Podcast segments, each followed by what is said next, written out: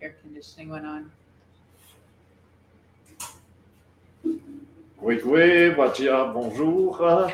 We are uh, privileged in Montreal. This is uh, the 32nd edition of the Montreal International First Peoples Festival, and we have fantastic guests from uh, everywhere in the world. And uh, well, I think uh, the duo digging roots they are from everywhere in the world because they travel so much. Alors, uh, uh, Raven Shoshona uh, will be very welcome in, uh, in Montreal and uh, on the indigenous uh, site of uh, Présence Autochtone, who can feel at home. You especially, huh? You, Yeah, yeah, it's, it's great to be on uh, Mohawk territory. Yes, and, uh, you are uh, Paul Sanlash. You have uh, uh, an affiliation with the Anishinaabe and another one with uh, the the Ghanaian uh, of uh, Kahnawake. yeah, yeah, exactly. Yeah, Okay. yeah. So I'm at home. yes. Uh, so, what, uh, what can we expect tonight? A great show, I know, but yeah, I Uh, think that um, you know we want to bring um, music from our new album.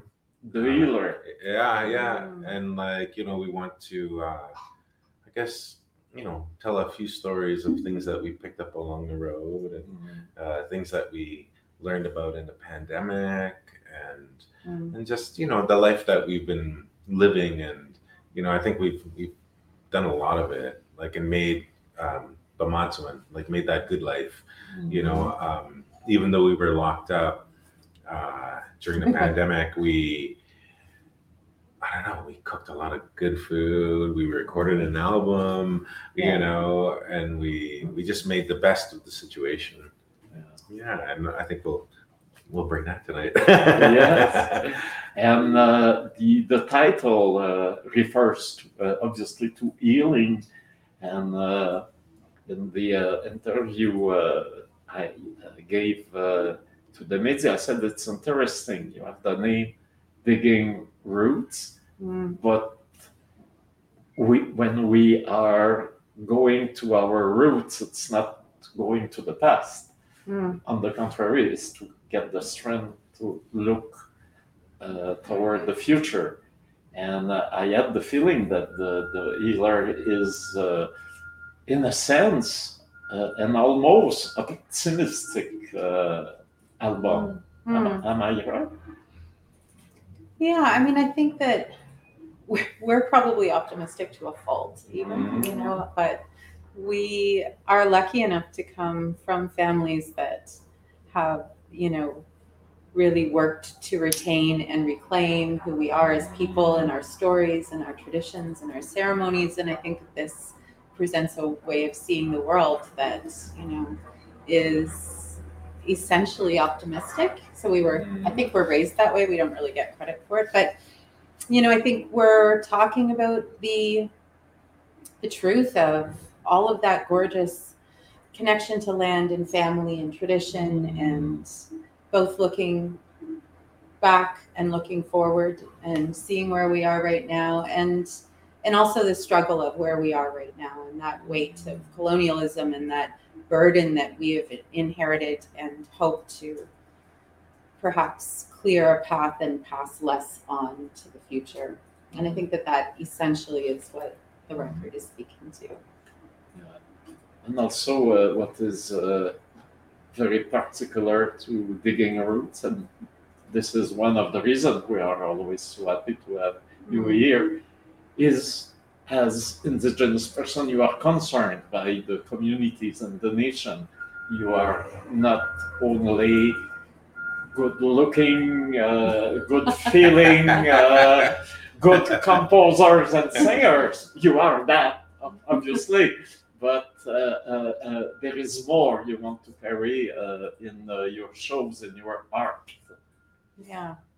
Well, I mean, we're Mm. part of a community that we love very much and who supports us and really defines the goodness of our life, like helps us stand upright on our road. So I think, you know, it's really important and to us to give back to our community, you know, and we're very motivated by that. And We yeah, we love. Uh, we were just talking about this because we started a record company this Oh, good. a year ago, and so you know we're working very hard on our own music It- and our own It, projects. it was part of your cooking. yeah. Yeah. yeah, so it's part of the cooking. It's called Ishkode Records, and Wow. it's, uh, Ishkode in Anishinaabe means fire. Okay. and it's really about uh, about prophecy and about uh, the seven fires prophecies and about the lighting of that eighth fire, which we hope to be a part of. But we were just talking about how excited we are about the other artists in our community and how excited we are to support them. And the record label gives us the opportunity to do that, you know, to really have a meaningful um, tool and, you know, resource to support other voices. Yes. Uh, I met you, I think the last time it was during WOMEX when uh, you had this uh, big uh, conference in Montreal. Oh, yeah. and uh, you have uh, initiate uh, uh, indigenous section within that uh, huge organization Yeah. and now uh, at this club also can, can, you, can you speak about how you, you see yourself as a leader and uh, trailblazers for uh, other indigenous artists Well, I think we were talking about this again today earlier. this is just the stuff that bounces around inside our conversations, I guess. Yeah. But you know, we were talking about you know these successful artists that are indigenous, but um, maybe don't allow that to shine in their music, or they don't use their identity to. It's it's hidden, I guess, and um, and I think that you know from where we come from, um, you know, we're out of the closet. you know, like like we come out with our colors and, and who we are. And Yeah. it, and it's not like you know we're we need to be overly anything. It's it's actually we're just kind of ourselves. It's the way that we were raised by our folks and our community and where we come from. I think that uh you know being musicians and artists you know for me it's being a Anishinaabe and Ongweho man that those roots just naturally come out anyway. You know, it's not like I can. you don't have to dig them yeah, they're already like coming up and growing, and you can see them around the tree. yeah, um, but I think that you know because of that, like we've been doing this music for for a while now, and and sort of doing some some ice breaking along the paths, and uh, I know for myself that it's been really important to make a, a road for those younger artists that can um, be safe in those Mhm. spaces too because we've done a lot of work where it, it wasn't safe for us and where we've had like maybe some racist incidents or you know like uh, just just understanding or yeah yeah just uh, generally like uneducated Yeah. um, motivations i think. You know motivations happened because people were uneducated about something um, people making assumptions, um, you know, people even being violent, uh, you know, and I think that, you know, it's important for us, and it's been important for me to try to bring that up with uh, artistic directors or places where these things have happened Mm. because I don't want the younger generation to experience that you know and of course you know things will always happen but you know if we can make a difference in that it's it's very important because i think that what's going on not just in the music world but in this country is there's a certain amount of a colonial mindset that tends to operate beyond um, the humanity of someone. Yeah beyond the goodwill there is Mhm. always that mindset. Yeah. And it Yeah. gets in the way of so many Yeah. important things and mm. and I, you know i think in what you're doing here is so important and mm. you know elevating indigenous voices and amplifying those stories and i believe we need them. It's medicine for our our communities and for us as people but it's also important medicine for the larger community and for the world. And i think that's large you know that's what in, mm-hmm. inspires us and motivates us. We know how powerful music can be. So we just want to like break it all open for these young voices that are coming up, and also for some of our elder artists who have never really been heard, you mm-hmm. know, and have maybe not received the um, support that they needed because those things weren't there mm-hmm. at their and when they were starting out. It's just like doing our best to change the game because there's more. You know, there's so much more, and there's so much amazing creativity and also like world changing ideas, world building ideas that are seated in our community and we we want to pave a road for that to be where you know take its rightful place. It's exciting for me. Yeah. And it's been important to to have um, a narrative that's that's us. Mm. You know, like I did an interview, I think it was two days ago, um, and this person asked me, uh, you know, what was it like working with Willie Dunn when I was younger? Because Mm. my first professional gigs and you know plays as a musician were with Willie Dunn, and uh, and I said, well, I grew up hearing his music, and I could identify myself in his music much Mm. like in television, you know, like at the time it was all a Hollywood Indian and it was very stereotypical and that's not what I felt like, you know? Whereas with when I was working with Willie, that music was like, oh, you know, it was so inspiring and the stories behind it and Mm. there were stories that happened in our communities and happened in our families. And I think that was super important and uh you know, and it's and it's kind of fun. Like we were in BC, I don't know, I think it was just before the pandemic, and we're just walking down the street. And we're I don't know going to get sushi or something, and uh, this young lady came up. And she's like, "Oh my God, are you guys digging roots?" and, and she was like, "Your first album." It got me right through university. I was studying Indigenous studies or whatever, and you know, and I just played your album all the time because of the things that you were talking about, or the things that I grew up with, and the things that we were talking about in her program. You know, so I was like, oh, that was so fantastic and such a, a beautiful thing for somebody to say. Yes. Yes, I had the, the same experience almost uh, yesterday. Leonard Sumners was on Okay, stage yeah. yesterday. I asked him uh, because uh, I knew he was studying in uh, media and communication. For Yeah. said, how do, do you did you switch from uh, uh, uh, journalism to to, to a musician? And uh, it, to me, it's here that happened. I, I came with short films, uh, Présence autochtone. I saw Shauit uh, on the stage, Mm. and then I, I thought I need to go there. Yeah. So that's interesting. And 10 years after, he is there on, the, on the stage show. There is a lot of seeds. Uh, We are, uh, we don't uh, uh, see them uh, uh, when we, we throw them, we don't know where, where they land, but uh, suddenly uh, the future is there. Yeah. Yeah. Yeah. Yeah. Yeah. Well, I think that we're making Mhm. um, opportunities for people, like in, Mhm. uh, in our own community, by doing the work that we're doing.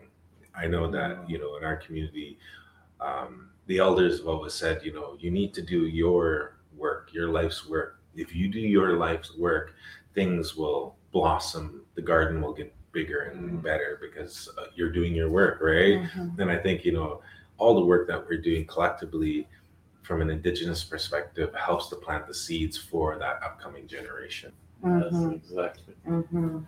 So uh, thank you very much. We are looking forward uh, to uh, to the beautiful concert Yeah. with beautiful weather. Yeah. so uh, uh, it will be fantastic. And I think you are going uh, to have an interview in uh, at uh, the, the radio in uh, Kahnawake tomorrow. No, Oh, yes. yeah, yeah, yeah, yeah, yeah. uh, I, I was there, and uh, they they are uh, really happy to uh, to have you back home uh, for an interview. Yeah, yeah. gonna be good.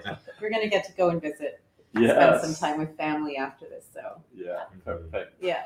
Okay, thank you very much. And uh, well, I will be there to uh, enjoy the show. Nice.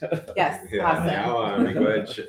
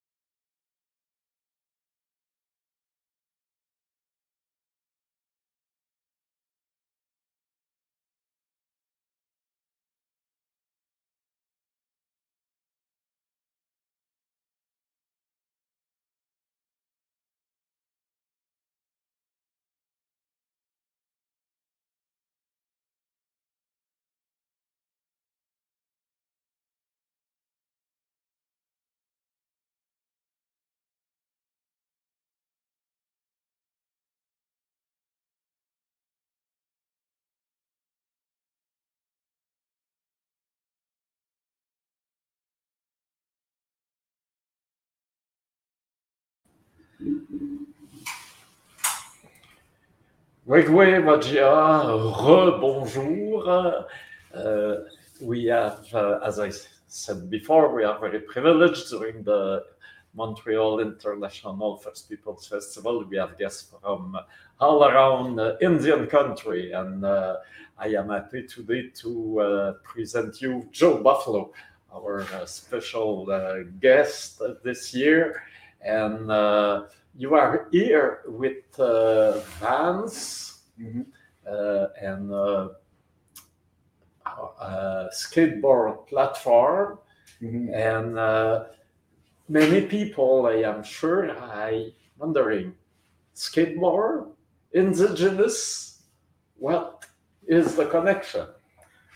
Well, I mean, because uh, there's no real structure with skateboarding. There's no coaches. There's no teammates.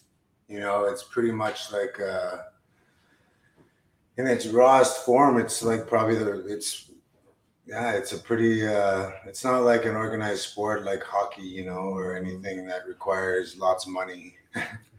and so, you know, some of the best skateboarders I know come from broken homes and single parents, and they just pick it up and figure it out at a very young age. So once they have the foundation and they're able to apply themselves a little further in it, you know what I mean? It's just uh, it's a beautiful thing. But I mean, on top of that, with Nation Skate Youth, our not-for-profit, what what we do is we go to Indigenous communities and we instill skateboarding in them at it with the Indigenous youth right in the right on their communities. So in the beginning we like uh, we did a call out for donations and then we started a gofundme and then vans canada like gave us 100 pairs of shoes and then we did a tour with that. And that snowballed into just us being direct with every sponsor that we have now. And so that just allowed us to be able to think about the unachievable and we can you know Mhm. achieve them. And so it helps to have a lot of support. And on top of that you know indigenous people are just automatically talented from the day they're born you know what i mean we just have the upper hand because we're native you know and we're our our attachment to the to the land and language and culture you know what i mean it uh yeah, it gives us a head start on everyone else. So to get something like a skateboard underneath you, you know, we're gonna be the best. It's just how it is, you know, no matter what. They, uh, I saw also uh, we have another guest now, Midlasses, who is uh, from uh, uh, the, the Navajo land, and she is uh, doing uh, uh, skate. We, we will have uh, tomorrow uh, Andrea Ottawa, who will come from uh, Manawan with the young Atikamek. They have started to do uh, skateboard, so the, the, we can see uh, uh, what you said uh, exactly that. This is something uh, that uh, naturally seems uh, to uh, to come uh, to uh, the, the young indigenous to Yeah, and get on the skate. yeah. for me, it was like an, an it was a, an outlet that I needed so very much. Like given the fact that I had gone to these institutions where I was forced to. It was like a kid's jail, you know what I mean? And so by having a skateboard at my side, it wasn't like having a hockey stick or a lacrosse stick or soccer cleats. You know what I mean? It wasn't like that. It was the one thing that kept me sane when I was in a place that was really dark. So you know, it was very much a tool and a very much a positive outlet for me because once I was able to travel and I saw other people with skateboards, it didn't matter skin color, language, nothing. I saw the kid, you know, skateboard. It was like instantly we were friends, mm. embracement. It was love, you know. And so that feeling I got purely just by purely just by being involved and like uh, by having it at my side for so many years, you know. And so, yeah, we want to show the youth that you know there's so many positive avenues you can go with down with skateboarding. You know, you, you may not be the best skateboarder, but you could, let's say, you can make the clothing, or you can make the edits, or you could build the ramps, or you could, you know, there's so many different possibilities and positive like Mhm. avenues you can go down with skateboarding, and so that's what we like to show to the youth. You know what I mean? That if you're not the very best, then you can. There's other things that you can do. You know, and so Yeah, when I was young, I didn't have anyone my age who was older to be able to teach me these things. You know what I mean? I had to go through the system. I had to go through decades of, you know what I mean, figuring it out on my own. Because how I was raised, I didn't really like ask questions. I did. I, I was just like, I got this. You know, it was more like I didn't. That's just how I was wired. Mm. So to be able to help confidence build with the youth and help them build confidence and knowing like it's, if we can do it, you can do it. You know, then then it just shows them that there's you know there's there's opening and there's little like windows of bright light that we offer. So try and get them before the bad guys do. You know. Yes, Yeah. and uh, we are very happy to uh, open uh, this year uh, uh, the uh, section we were not expecting at all. it's like you land from uh, planet Mars, but Yeah. not, you are not from planet Mars. You are one of our own First Nation guys. And uh, really, it's, we are really proud uh, to have you here. Mhm. Well, you guys are visitors here on, on indigenous land. You're on stolen land. You're the really the visitors here. That's what you have to send the, to the, the yeah. to the people outside. But Yeah. uh, here, well, uh, at least we are on an uh, Haudenosaunee land, so we are Mhm. on. Uh, we borrow uh, uh, the. You stole. You didn't borrow. Uh, yes, uh, it has been stolen, but uh, Yeah, with the festival, we, we are slowly taking it Yeah. back. That's No, yeah, yeah. Mhm, awesome. Well, yeah, I appreciate you having us out here in the first annual mhm, Presence Autochtone. mhm.